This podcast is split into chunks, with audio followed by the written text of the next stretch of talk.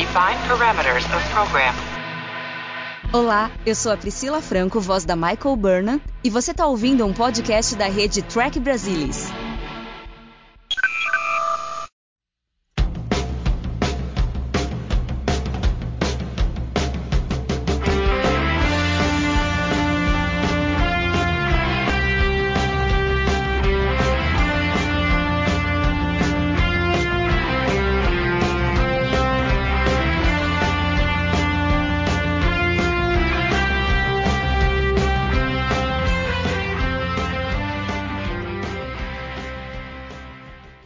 Olá, sejam muito bem-vindos ao Balde do Odo. Esse é o podcast da rede do Trek Brasilis para falar sobre a melhor série de Jornada nas Estrelas, Star Trek Deep Space Nine. E hoje nós vamos falar sobre o sexto episódio da segunda temporada, Melora. Estão aqui comigo Luiz Castanheira. Boa noite, Luiz. Boa noite, pessoal. Bom estar aqui de novo. Fernando Rodrigues. Eu só me pergunto por que no episódio da Melora o Castanha fez uma, um cumprimento tão assim. Boa noite, galera. E Alexandre Bortolucci. Boa noite, Ale. Olá a todos, um prazer estar aqui com vocês novamente. Bom, a gente tem um começo de temporada aí com episódios excelentes, mas infelizmente sempre vem aquele mais ou menos. Quando a gente tem uma temporada com 25, 26 episódios, fica difícil não ter algum que dá um escorregão. E Melora é um desses. É, não sei se a história inicial não era boa, se o fato da gente ter lá, sei lá, cinco, seis é, reescritas do roteiro. Inclusive, a gente tem né, o, o, Ivan Carlos Somers, que foi quem responsável pela história. Ele escreveu o primeiro roteiro. Depois, o roteiro foi reescrito pelo Steven Baum. E depois, ele foi reescrito por outros dois, pelo Michael Piller e pelo James Crocker. Então, quer dizer, você imagina a colcha de retalhos que não foi da ideia inicial até chegar a esse roteiro final. E aí, a gente tem, novamente, que seria um episódio do Bashir Bashir, mas assim como o The Passenger, é um episódio do Bashir que não é sobre o Bashir. É, mas tudo bem, em algum momento eles vão aprender a escrever sobre o Julian. Quem sabe chega logo, né? pessoal que está acompanhando o balde do Odo e assistindo ao mesmo tempo a série, tenham paciência que uma hora eles aprendem. Mas vamos lá. O Fer, a gente tem essa história sobre a Melora, que é uma alfé férias que vai chegar na estação e ela tem essa questão de vir de um planeta de baixa gravidade, então ela tem sérios problemas para poder andar e se locomover normalmente numa gravidade diferente do planeta dela. Agora, você não acha assim que é um pouco exagerado eles colocarem assim em Deep Space Nine, em Star Trek em geral que, pô, é, será que é tão pouco assim? É tão impossível possível, é tão raro ter planetas de baixa gravidade que eles tenham assim tanta dificuldade? É, você pegou num ponto que eu venho pensando na última semana, talvez os últimos 15 dias. O quanto a ficção científica não explora esse tema de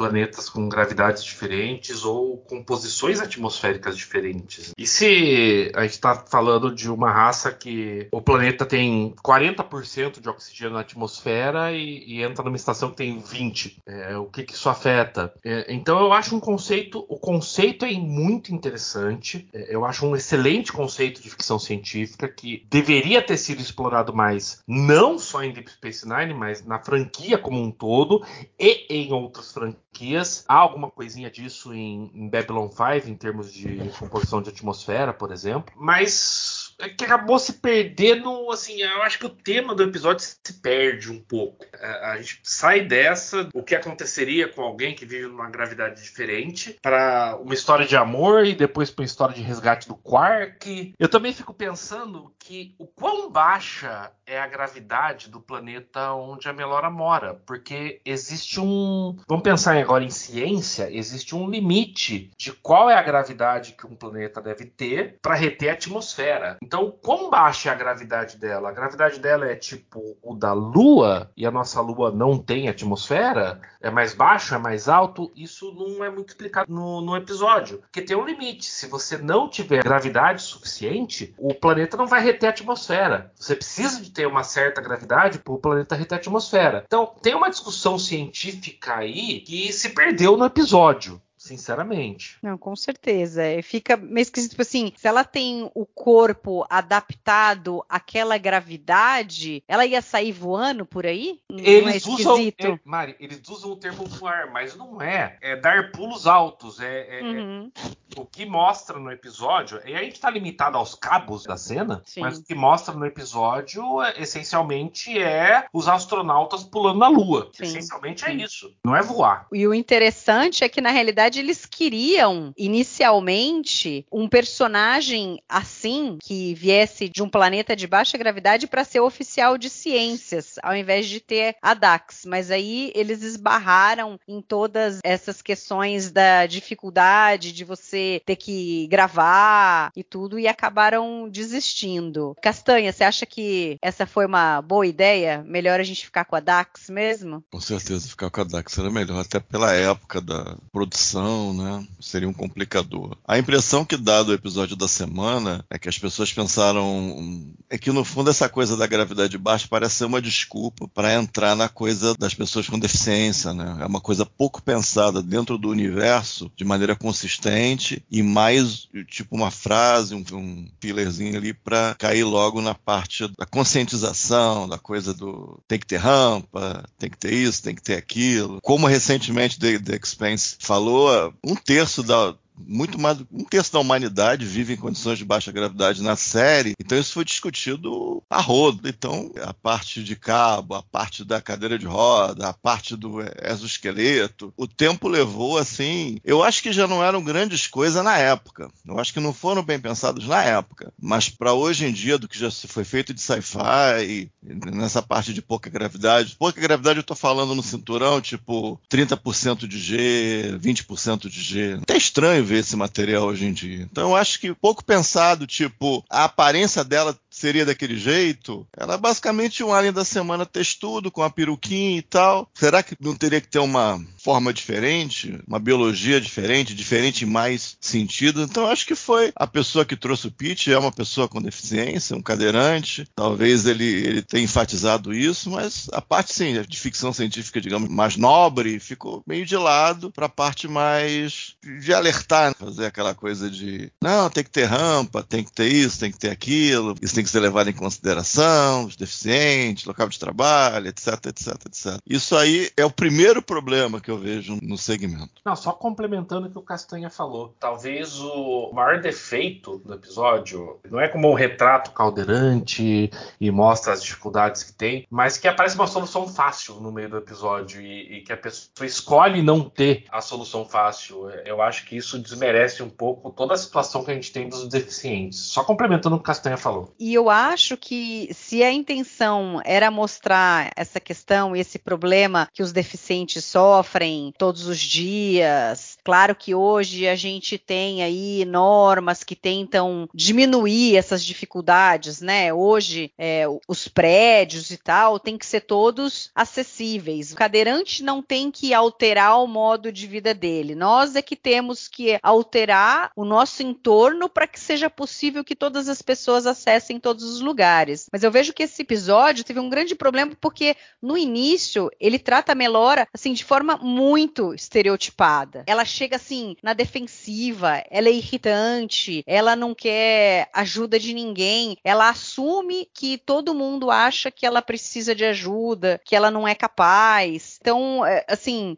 fica uma coisa assim que não faz a gente ter uma boa impressão dela. Aquela cena dela com o Cisco desafiando as ordens dele o tempo inteiro, ele, ela não deixa ele falar. E ela é um alferes. Então, quer dizer, ela nunca viu o comandante da estação e ela acha que ela pode reclamar e dizer o que ela pensa. Então, quer dizer, se ela quer ser tratada igual como todo mundo, então ela tem que obedecer o que o comandante fala. Ela é uma alferes, ela tá na frota. Por que, que retratam ela dessa maneira?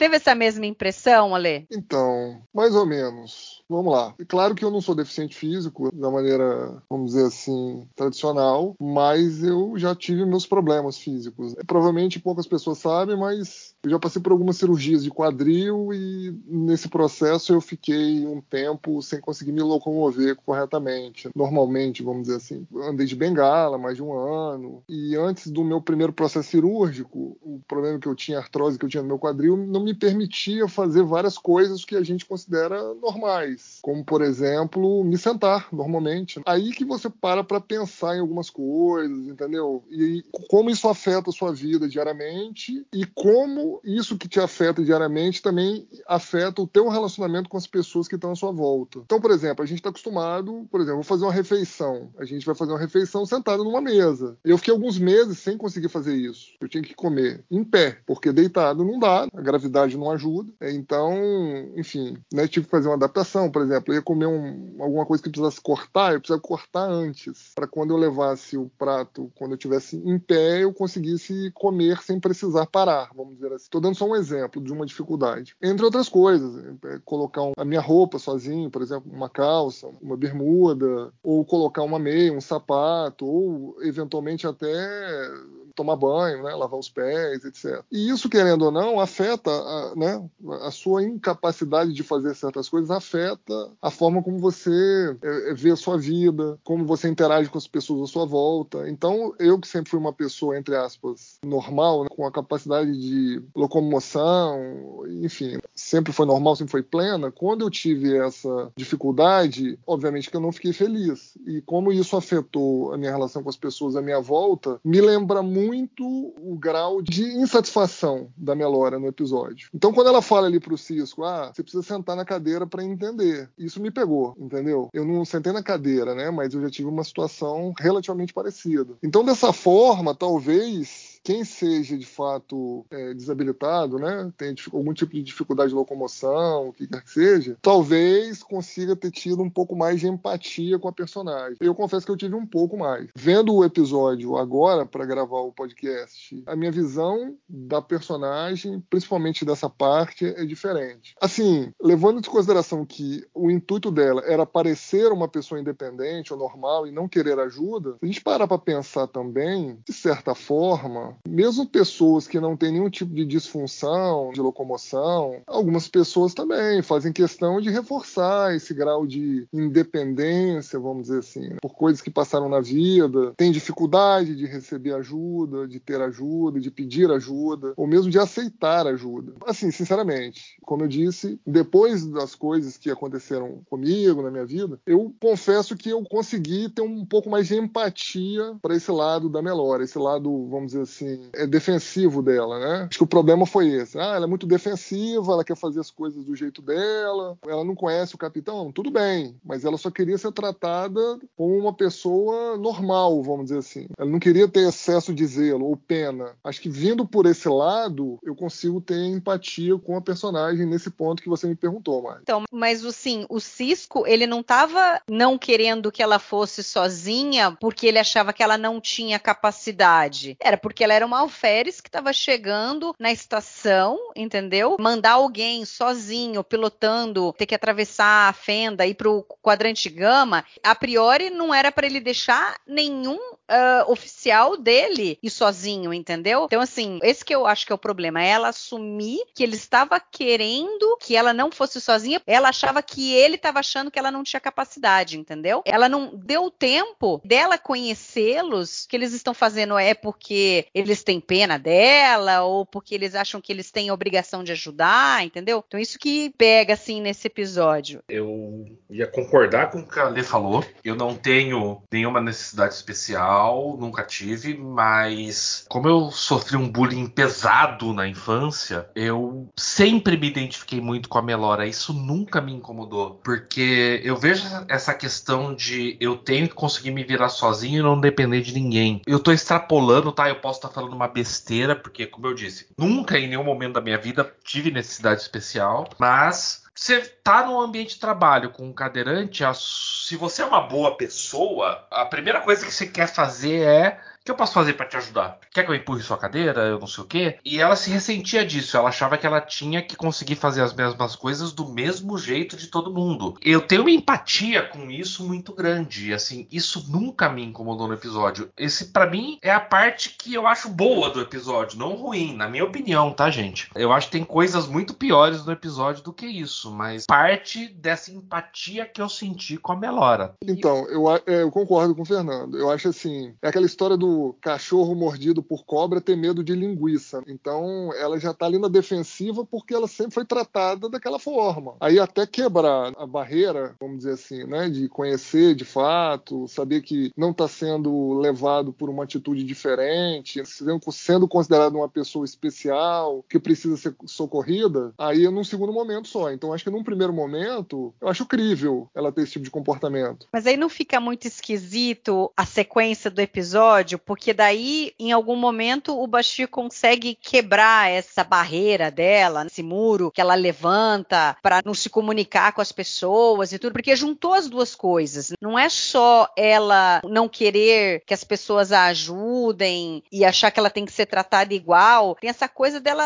parece que ela não quer muito ter contato com as pessoas. Ela não parece ser uma pessoa muito amigável. E aí, de repente, o Bashir chega e quebra esse muro dela aí e mostra para ela que as pessoas não tem problema as pessoas dependerem uma das outras. E ela, em certo momento, começa a perceber isso. Ela começa a maciar o discurso dela. É que se ela fosse uma alienígena da semana, literalmente, eu até eu até teria mais facilidade de aceitar, mas ela é oficial da frota. Essas situações de pensar uma coisa, mas não é bem assim, tem que conhecer melhor, fazer estágio, fazer missão, depender dali, depender daqui, isso é parte do treinamento. Ela é oficial da frota. Eu não compro essa ideia, não.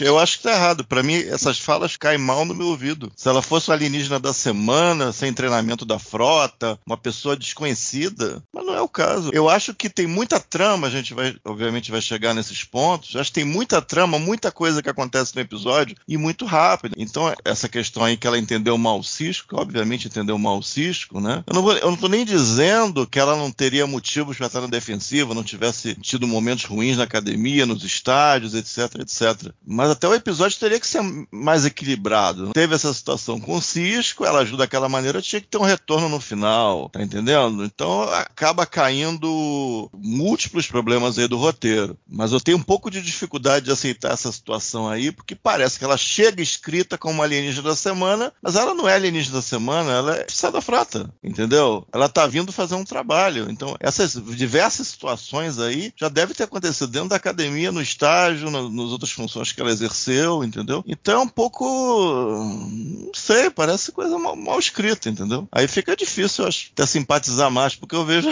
o roteiro eu acho falho demais, entendeu? Fica meio aquela. Ah, não vai me enganar. Não tem condição. É, isso me incomoda, isso que você falou dela ser oficial da frota, que era uma coisa que eu ia trazer aqui pra gente conversar. Que assim, em um momento ela fala pro Cisco: não, eu não dependo de ninguém, eu prefiro trabalhar sozinha. Isso não me soa como a frota estelar, uma pessoa individualista tal. Então ela transforma o, o que ela acha que é um problema para ela, ela transforma isso pra vida dela. E aí tem aquela conversa que ela tem com a Dax, que ela fala sobre o relacionamento dela com o Bashir. Ah, mas nós somos de espécies diferentes, tal. Aí eu fico pensando, espaço, a fronteira final, vamos explorar novos mundos, novas vidas, novas civilizações. E aí não bate muito, fica aquela coisa do roteiro ruim mesmo. Essa sensação que eu tenho. Eu acho que é interessante a gente discutir sobre essa questão das pessoas que têm dificuldade, provavelmente incomoda a pessoa a vida inteira ficar sendo questionada: "Ah, não, você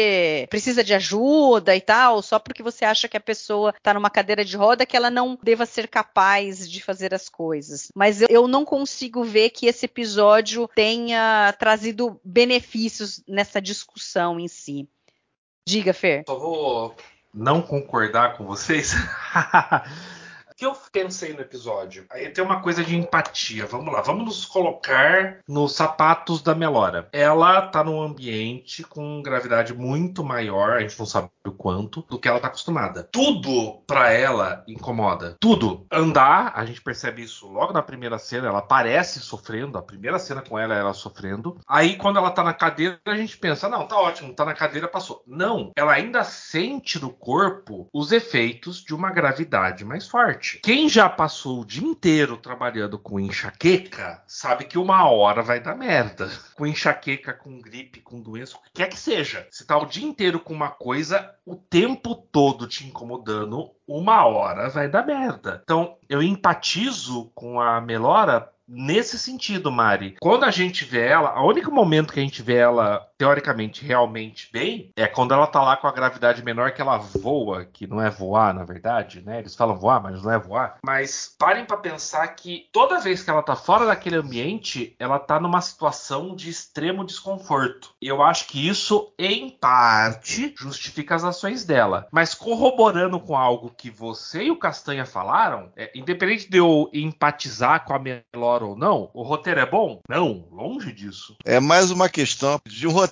ruim que empurra várias coisas sem muito prumo aí, entendeu? Aí acaba, pelo, pelo menos como eu recebi, ao invés de você empatizar, você acaba achando, ah não, esse cara, isso não tá legal, isso não tá bom, e começa a chamar a atenção pra mais escrita do negócio aí que você não vai entrar naquilo de jeito nenhum, isso é fone, isso é, isso é furado, isso é falso, e aí você vê atores fingindo que são alienígenas a, numa estação, da, entendeu? Você não mergulha naquilo e aí começa a ficar difícil. Para mim é o problema com relação a esse episódio. E as várias coisas que acontecem numa sucessão muito rápida, sem lastro, sem cuidado, é, realmente acaba ficando meio, até meio cansativo eventualmente. Ale, o que, que, você achou com relação à escolha dela? Porque assim, tirando o fato que o Bashir tira da cartola, de repente, uma teoria de 30 anos atrás e que ele, estudando um pouquinho ali, ele é capaz de conseguir, assim, um método com que ela não tenha mais esses problemas, fazer com que os músculos dela e tudo consigam melhorar, ela ter mais mobilidade, como uma pessoa que nasceu numa gravidade maior. Você acha que ela ter escolhido não se perder, né? Ela fala assim: ah, o que vou ser eu se eu não for mais essa pessoa que, embora tenha todos esses problemas, né? Quer dizer, ela escolher continuar tendo dificuldades, porque obviamente ela entrou para frota, ela vai sempre estar tá vivendo em planetas com uma gravidade maior do que o corpo dela suporta. Você achou interessante essa escolha dela, é, essa discussão é, dela preferir continuar com dificuldade, mas manter a identidade dela, né? O que ela considera ser a identidade importante do que a faz ela ser ela. Então, eu acho que aí é mais a questão da mensagem que o episódio quer passar, né? De que uma pessoa com uma eventual limitação ou deficiência, é, a deficiência em si ou a pessoa ser daquele jeito não é o grande problema. A gente teve um episódio na nova geração que o Orf lá tem um problema, aí dá um problema na coluna dele e ele vai ficar paraplégico e aí no final das contas ele quer se matar, enfim, quer que ajuda para se matar. E o Ivan Carlos Somers, que foi quem escreveu, né, deu o pitch aí do episódio, como você já comentou, e ele é um cadeirante, ele, ele comenta, né, que ele não gostou dessa forma como esse tema foi levado lá nesse episódio da nova geração. Porque acaba parecendo que, assim, bom, já que eu fiquei inválido ou né, tenho algum problema, alguma deficiência, eu não sirvo. E ele não queria que essa história prosperasse. Né? Ele achava que jornada poderia dar espaço mesmo para pessoa que tem algum tipo de limitação. Então, acho que assim, acho que é natural, obviamente, ela querer, entre aspas, na decisão dela, continuar da forma como ela é, é como ela se é, reconhece, vamos dizer assim. A gente poderia até, nos dias de hoje, expandir né, essa discussão, como a gente se vê, como a gente se reconhece, enfim, envolver aí outras coisas, né? Temas de raça, temas de sexualidade entre outras coisas. Eu não vejo um problema com isso, tá? Sinceramente. Eu vejo um problema com a construção de como ela chegou a essa conclusão. Porque, por exemplo, as conversas que ela tem, né, as reflexões que ela faz junto com a Dax naqueles runabouts, para mim todas essas conversas foram horríveis, horrorosas, muito rasteiro o tipo de conversa que ela tem. E aí você vê que realmente ali faltou ali escrita ali, né? Faltou dar uma polida ali naquele texto, porque a conclusão que ela chega somente com aquela conversa, com aquele tipo de conversa, né?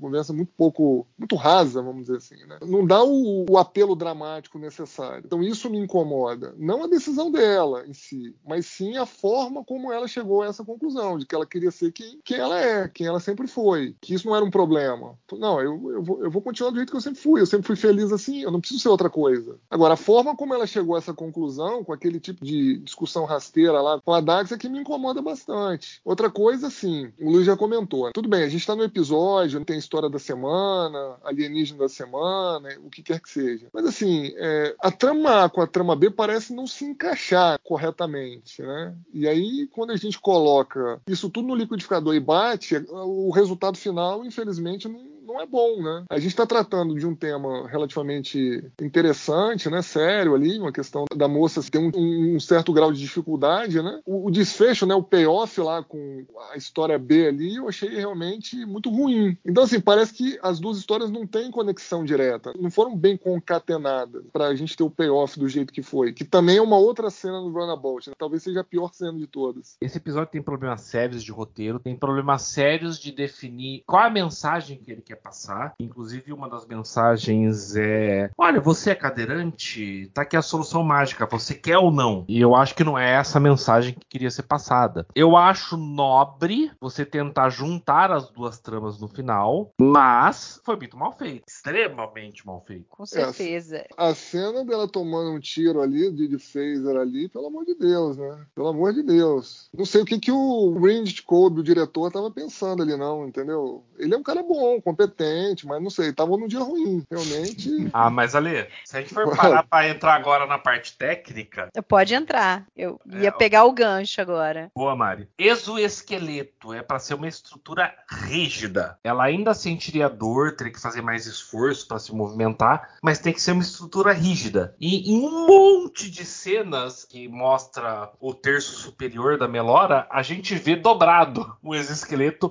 Nitidamente é um plástico aqui aquilo que não vai suportar porcaria nenhuma. Mas será que não tem um tipo um campo de força tal? Porque ela liga e desliga um negócio no braço dela. Eu imagino que aquilo ali passa alguma tipo de energia, sei lá, e tal, que faz com que ela consiga ter força para se movimentar, não sei. Não, pelo então... que eles falam lá, seriam servomotores que ajudariam ela a se movimentar. Mas se a gente tá falando de exoesqueleto com servomotores, quando ela desliga, fica tudo desligado e ela cai não se mexe. Uhum. Ou fica louco, que nem a gente viu a cena lá no lugar, né? Aquela cena ridícula dela. Se debatendo. Parecendo uma tartaruga. Não, boneca quebrada foi um eufemismo. Hum. Aquilo para mim é uma tartaruga de barriga para cima no deserto. É. Mas assim, se tem servomotores que vão ajudar ela a se movimentar, ela teria que ligar e desligar. Eu interpretei dessa forma com base nos termos usados no episódio. Não quer dizer que seja realmente o que estava acontecendo lá. É, mas independente do, do, que esteja acontecendo, o negócio é mal feito mesmo, né? Assim, Muito mal é, feito. É, é, o que o Fernando falou, né? Pô, o negócio fica dobrando, cara. Os caras estão filmando, o negócio tá dobrando, porra, não dá para acreditar naquilo ali, né? Perde completamente ali o, o sentido de você acreditar que aquilo está tendo algum objetivo mesmo, de ajudar ela a ficar de pé, o que quer que seja, né? Eu acho que o princípio de funcionamento não é bem explicado e em termos de cena não mostra claramente como é que funciona, como, o que, que quando energiza, o que que muda na atitude do teu corpo aquilo ali em funcionamento. Isso tudo aí foi muito mal feito. Tá muito mal feito. Até,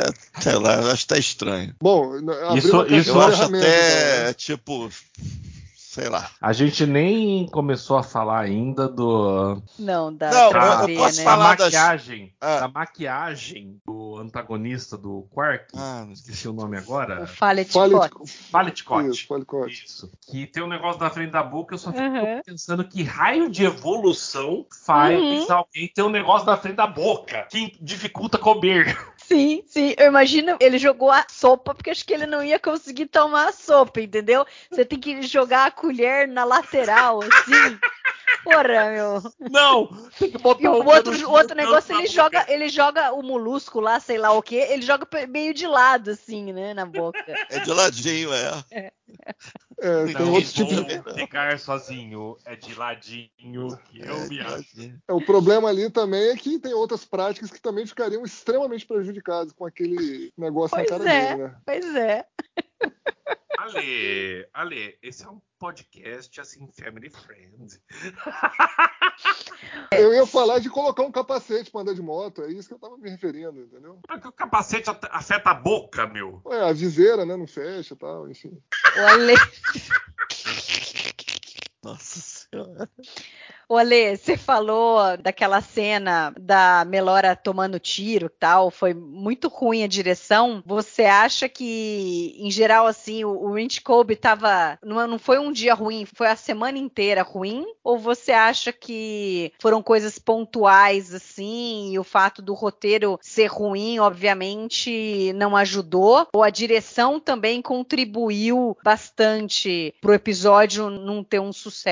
Então, eu acho que o episódio ruim, assim, é igual é, acidente de avião, né? Nunca é uma coisa só que acontece. Então, o roteiro é ruim, foi reescrito, né? Como você já comentou. E o, o Winnie Kobe, eu acho que ele tava num dia ruim, porque, assim, se a gente for parar pra pensar as cenas é, de gravidade zero, principalmente lá do Bashir com a Melora, eles namorando, até que é uma cena bem feita. Obviamente teve que ter lá um, um trabalho razoável na pós-produção, enfim, né? De deletar os cabos lá que eles estavam usando para equilibrar os atores. E parece que ele se preocupou bastante com essa parte, né, para, enfim, posicionar a câmera no lugar certo, não deixar os atores fazerem alguns tipos de movimentos específicos, né, para os cabos não embolarem, etc, etc. Só que eu acho que ele se preocupou tanto com essa parte que isso aí era uma parte importante do episódio, mas outras partes ele deixou a desejar e acabou meio que, não sei se ele estava cansado já, tinha um prazo curto, né, para poder finalizar as gravações, a gente não vai saber, mas assim, ele deu alguns moles que ele não costuma dar. Só para lembrar, o Winry Kobe ele já tinha dirigido quatro episódios de Space Nine, né? Past Prologue, Vortex da primeira temporada, The Homecoming e The Siege, né, que é do trilogia do Círculo lá no, no início da, da segunda temporada. Então assim, ele não era um cara juvenil, vamos dizer assim, né? Ele, ele era um cara competente. Há quem diga que ele vai dar outro órgão de caretaker de Voyager.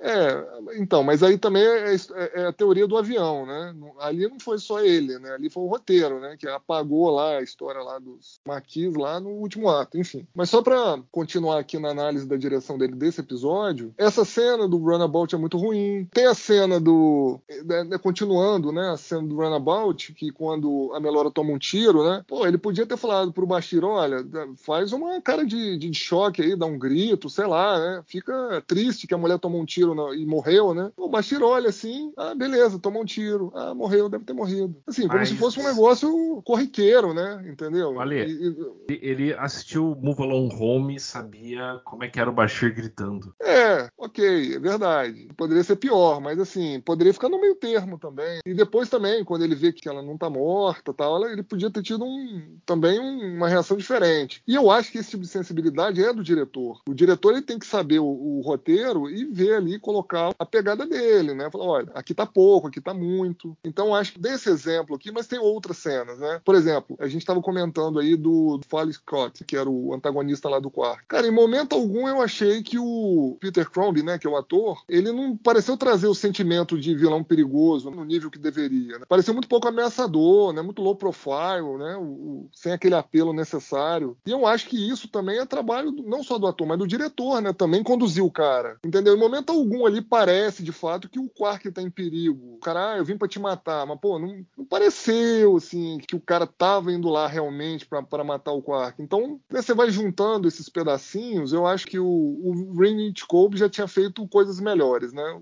A semana de trabalho dele não foi muito homogênea, não. Ele foi bem ali na filmagem das cenas ali de gravidade zero, mas foi muito mal é, nas cenas do Runabout. É, teve aquela cena final ainda da Melora derrubando lá o Cote lá, enfim, não dá nem para entender o que, que aconteceu direito ali. E as demais cenas que eu comentei. Então acho que o problema de direção tem a ver com o roteiro também. É, uma coisa está tá diretamente ligada à outra, e principalmente nesse episódio, mostrou isso. Nessa cena que ela derruba o, o Koch, quando aparece ele, antes dela bater nele, ele já tá sem o phaser. Quer dizer, ele perdeu o phaser antes. Ficou bem esquisito mesmo. Não, mas a gente não pode falar sobre atuações e, e desmerecer tanto o, o trabalho do Henry Code quanto a cara que o Odo faz pro Quark quando ele tá lá falando que o, o Faret vai matar ele. É, mas se fosse que... para escolher uma cena desse episódio, essa é a cena do episódio. A hora que ele tá de costas, ele vira pra cara com aquela cara de. Haha! Meu, é fantástico. É, mas aí é o Alberjonar sendo Alberjonar, né? Entendeu? Aí você dá um pedacinho de nada para ele e ele transforma aquilo ali num negócio bacana, né? Eu já falei em outros podcasts, se você botar o hidrante para interagir com ele, o hidrante vai ganhar um prêmio de atuação, porque ele é foda, entendeu? Não, é o foda. hidrante não ganha, mas o René ganha. Não, o René vai ganhar sempre, mas o hidrante vai ganhar também só porque interagiu com ele. Ele fez a atuação do hidrante subir, entendeu?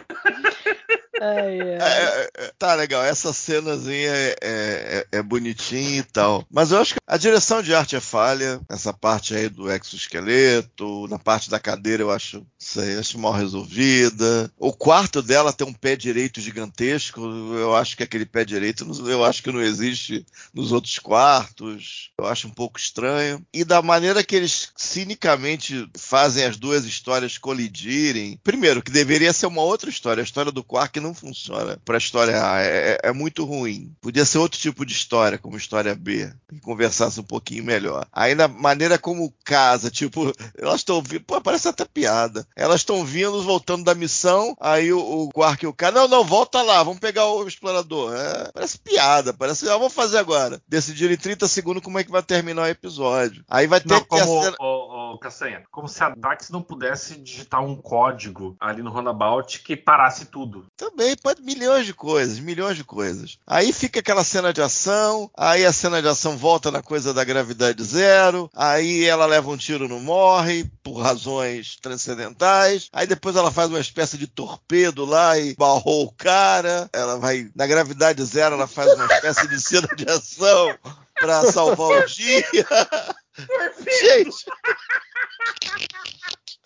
É muito ruim, gente. Deus que me perdoe, gente. Ai, eu amo de vocês sabem, mas esse episódio, gente, caramba, é, é muito. É...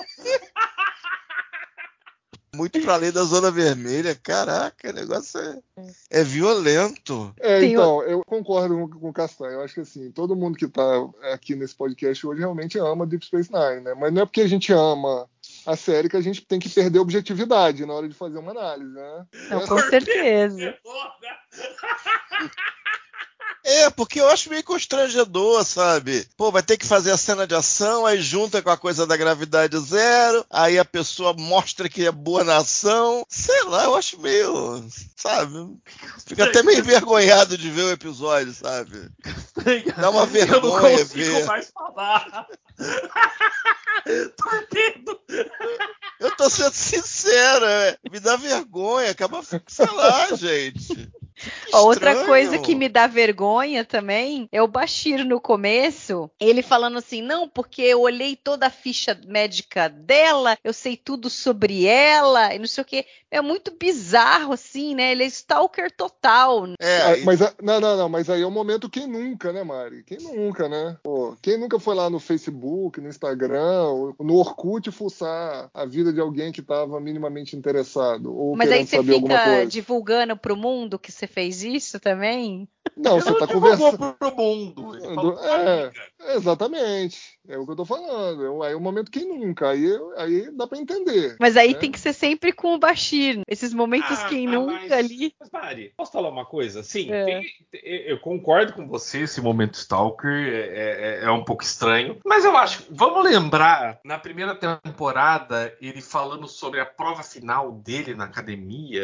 E eu acho que é um episódio que mostra de uma forma mais madura, com perdão da expressão, um personagem imaturo. Eu fiquei com isso. Eu vejo o, ba o Bashir mais humano nesse episódio. Falho, sim, com problemas sérios, mas ele parece mais realista. É, mas me incomoda. Da mesma forma que ele fica Não. toda hora indo atrás da Dax sendo que ele sai com outras, assim, né? Ele, tipo, meio que dá a entender que ele é apaixonado por ela, quer sair com ela, mas aí sai com outras. Aí, de repente, ele tem, né, tem uma pessoa que ele nunca viu na vida e aí ele vai procurar tudo sobre ela, né? De repente se apaixonou pela ideia do que ela poderia ser, entendeu? O é... nome disso é fantasia.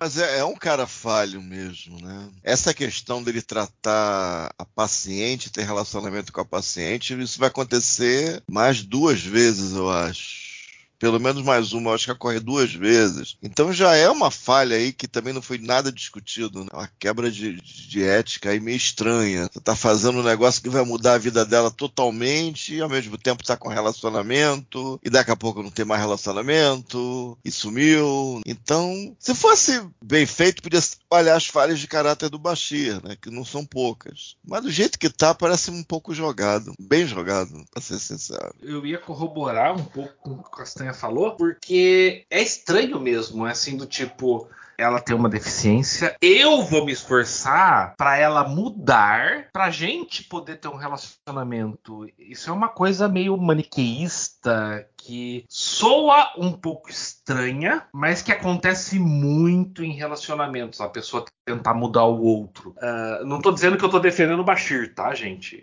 Eu acho que essa parte dele é um pouco estranha, porque você vê a Melora tendo as dúvidas dele, ele. Não, se você quiser desistir, você tem mais alguns dias para isso, mas vamos continuar o tratamento aqui. É, é, isso é um pouco estranho, por isso que eu falei. Ele é mais humano, mas um humano muito falho ainda. Gozado. Nesse lado, eu, eu não vejo ele tendo procurado uma cura para ela, assim, é, com a perspectiva de poder ficar com ela. Primeiro, porque ele curtiu o negócio de estar tá na gravidade zero tal, que é outra coisa depois que eu vou fazer um parênteses. E eu acho que ali bateu ali o lado Bashir mesmo médico, entendeu?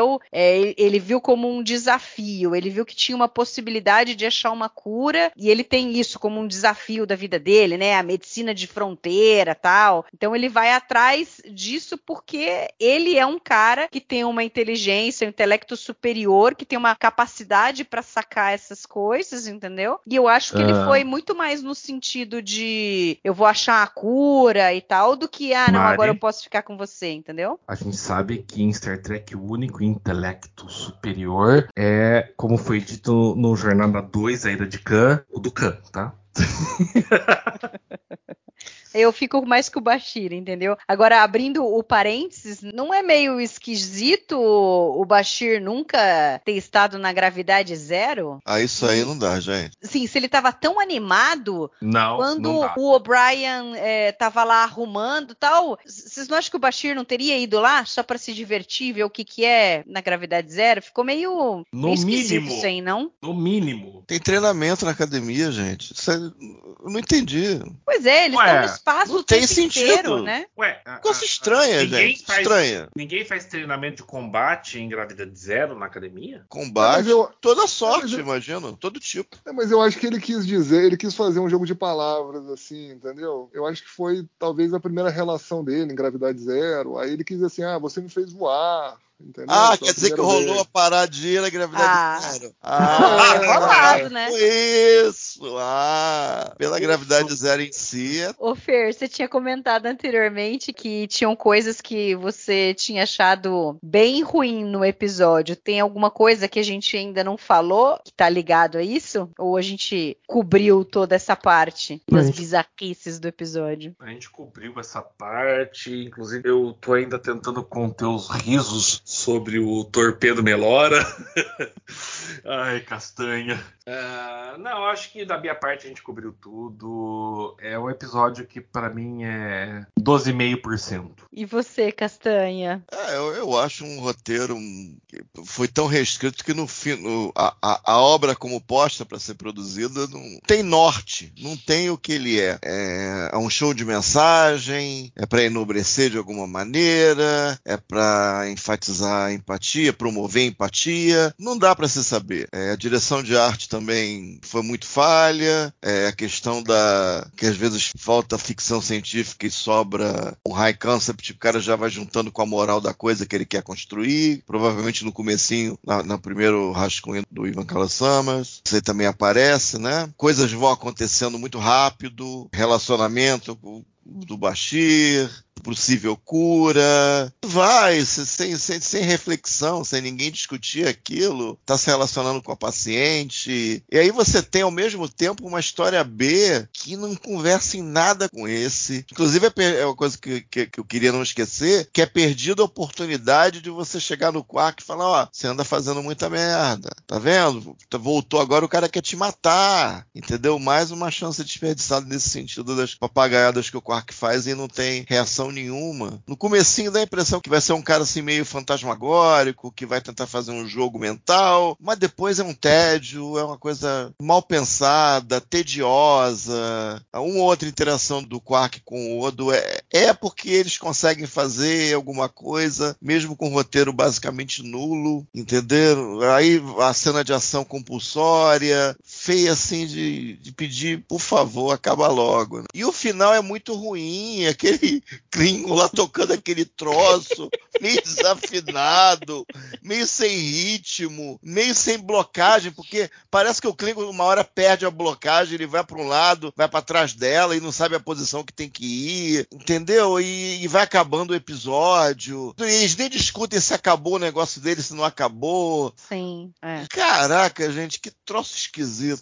Cá entre nós, que troço esquisito esse Melora. É só um comentário rápido. Eu acho interessante a gente ter um restaurante Klingon, um cozinheiro Klingon, uh, que toca música, porque Klingon sempre era guerreiro, né? Honra acima de tudo, não sei o que, de repente tem o um cozinheiro lá tocando musiquinha no violão. Por mais ridículo que a cena seja, eu concordo com o Castanha que a cena é ridícula. É meio food truck, né? Tu reparou? Sim, food é meio food truck. Não tem plástico, tá tudo na mão. pá, pá, pá, pá, tudo na mão. Ah, não, essa aqui tá que é fresca, pega, né, joga o troço pra fora pelo ombro, aí pega o negócio tudo vivo lá, aquelas minhoconas vivas, o baixo comendo a minhoca. Ah, não, pera, pera, pera, vamos por partes. Tá tudo certo, primeiro, gente. Primeiro faz sentido num restaurante Klingon, pega tudo com a mão, porque os mais fortes vão sobreviver. É. Só ia comentar que é interessante a gente ver esse lado de uma cultura alienígena que normalmente a gente não vê, né? Os Klingons sempre são os guerreiros, não sei o quê, mas é óbvio que tem cozinheiro eh, no Império Klingon. E, e, eu acho legal ver isso. Por outro lado, a gente vê uma cena com o Gok ali, que a gente até vê se mexendo um pouco, não sei se eram minhocas semi-mortas de verdade, mas a hora que corta para mostrar a última minhoca que o Bashir vai comer, eu só pensei em preciso ir no mercado e comprar um pacote de minhocas fini. Aham.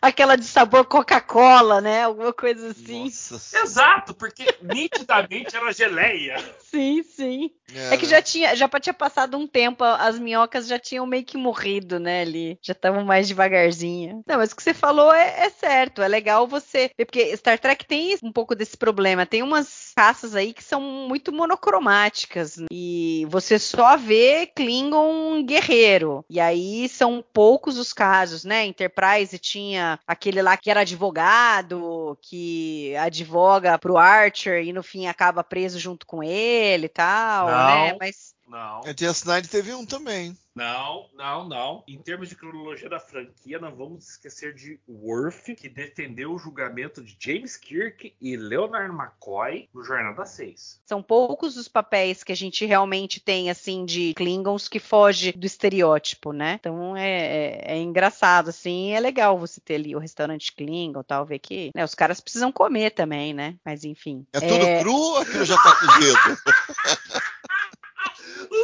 Caras precisam comer também. tá bom.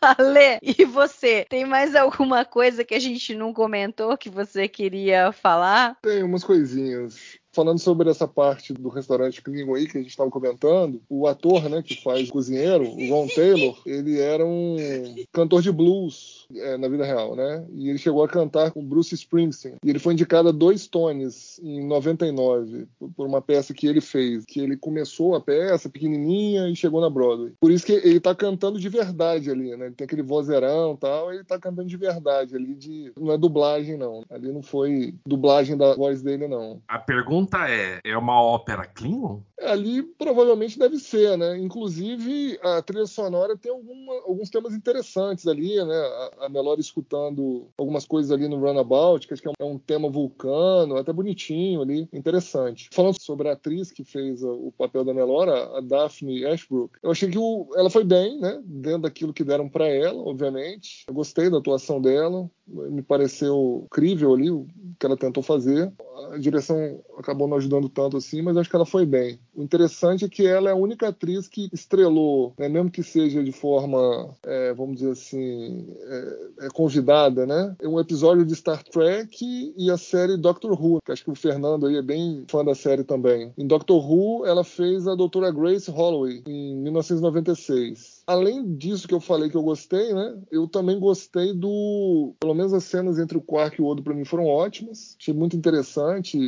A interação deles é sempre caprichada. Sempre, sempre, sempre. Sempre, sempre para para ver, né?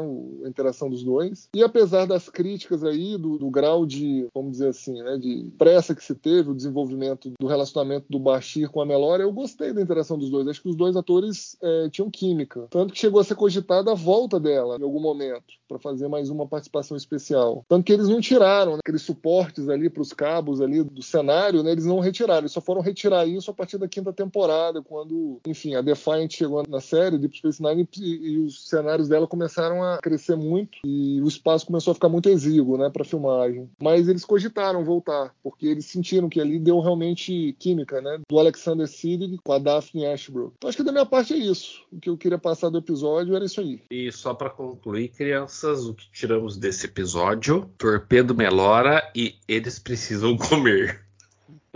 Meu Deus.